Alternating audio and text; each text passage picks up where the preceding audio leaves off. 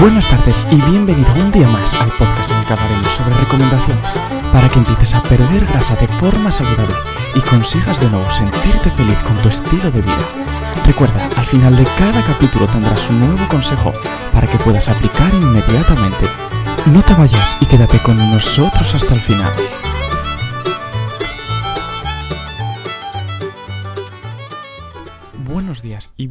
A todas aquellas personas que estáis comenzando a entrenar fuerza o todavía lo tenéis en mente y tenéis entre vuestros objetivos la pérdida de peso. En el capítulo de hoy vamos a hablar sobre un tema que suele surgir muchas veces en principiantes y es, ¿tienes problemas para ser constante? Seguramente cuando arranques te marques unos objetivos con los que estés muy motivado, con los que te ayuden a ir a entrenar 3, 4 días a la semana, con los que además comas de forma adecuada y sobre todo con los que duermas esas 6 o 8 horas que siempre te recomendamos. Es decir, con los que tengas unos hábitos de vida que te permitan conseguir tu objetivo. El problema es que esta motivación dura poco. Y sobre todo si vemos que en las primeras semanas se nos complica un poco más. ¿Esto por qué se produce?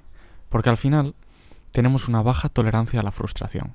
Con esto queremos decir que buscamos un placer inmediato, que es lo que te comentaba. Yo busco que mis resultados se produzcan ya, si es esta semana mejor que la que viene. Además, tenemos poco aguante ante problemas inesperados. Muchas personas, cuando empiezan a entrenar fuerza, se dan cuenta cómo su peso sube ligeramente.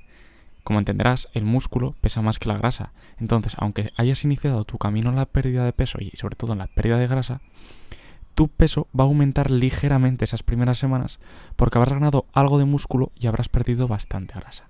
Es por esto que mucha gente dice, si yo estoy queriendo perder grasa, ¿cómo puede ser que esté aumentando mi peso? Y por último, se produce que tienes poca aceptación ante situaciones no agradables. A partir de ahí, lo único que empiezas a ver son piedras en tu camino. Piedras que, a tu pesar, no te dejan avanzar, pero realmente esto solo está en tu mente, ya que como te digo, esto es una carrera para conseguir tus hábitos y sobre todo para conseguir mantenerlos durante el resto de tu vida, para que realmente tus objetivos sean conseguidos. A partir de aquí te quiero dar una serie de recomendaciones para que no te frustres en el intento, para que sigas caminando junto a nosotros y sobre todo para que llegado el día consigas tu peso objetivo, tu físico objetivo y lo puedas mantener durante toda tu vida. En primer lugar, los problemas que sucedan no deben afectar a tu ánimo.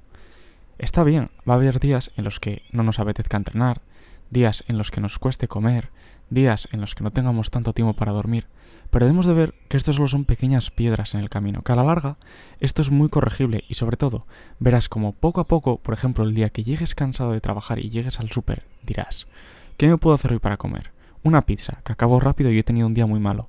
Esto te ocurrirá al principio, pero a medida que vayamos avanzando, verás cómo tu cabeza empieza a cambiar, empieza a darle vueltas y al final, en vez de ir a coger una pizza, te coges una ensalada.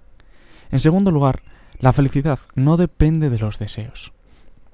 Date cuenta que la felicidad va a depender de tus resultados, de cómo te sientas contigo mismo y no de querer estar o de querer ser. Yo puedo querer ser el chico más fuerte del mundo o el chico al que se le marquen más los abdominales. Pero realmente seré feliz el día que eso suceda, el día que todo esto sea una realidad y no un simple deseo. En tercer lugar, darse cuenta de que frustrarse no aporta, ¿vale? Yo puedo vivir mi vida frustrado, pero lo único que voy a conseguir es ser más infeliz, es estar más alejado de los míos y sobre todo estar más alejado de mis objetivos.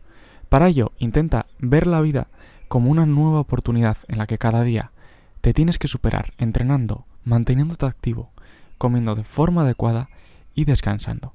Y por último, desecha creencias tóxicas que te pueda dar tu entorno, que puedas leer en internet, que puedas escuchar en cualquier otro podcast Date cuenta que al final lo importante eres tú y tú eres el que te conoces a ti mismo.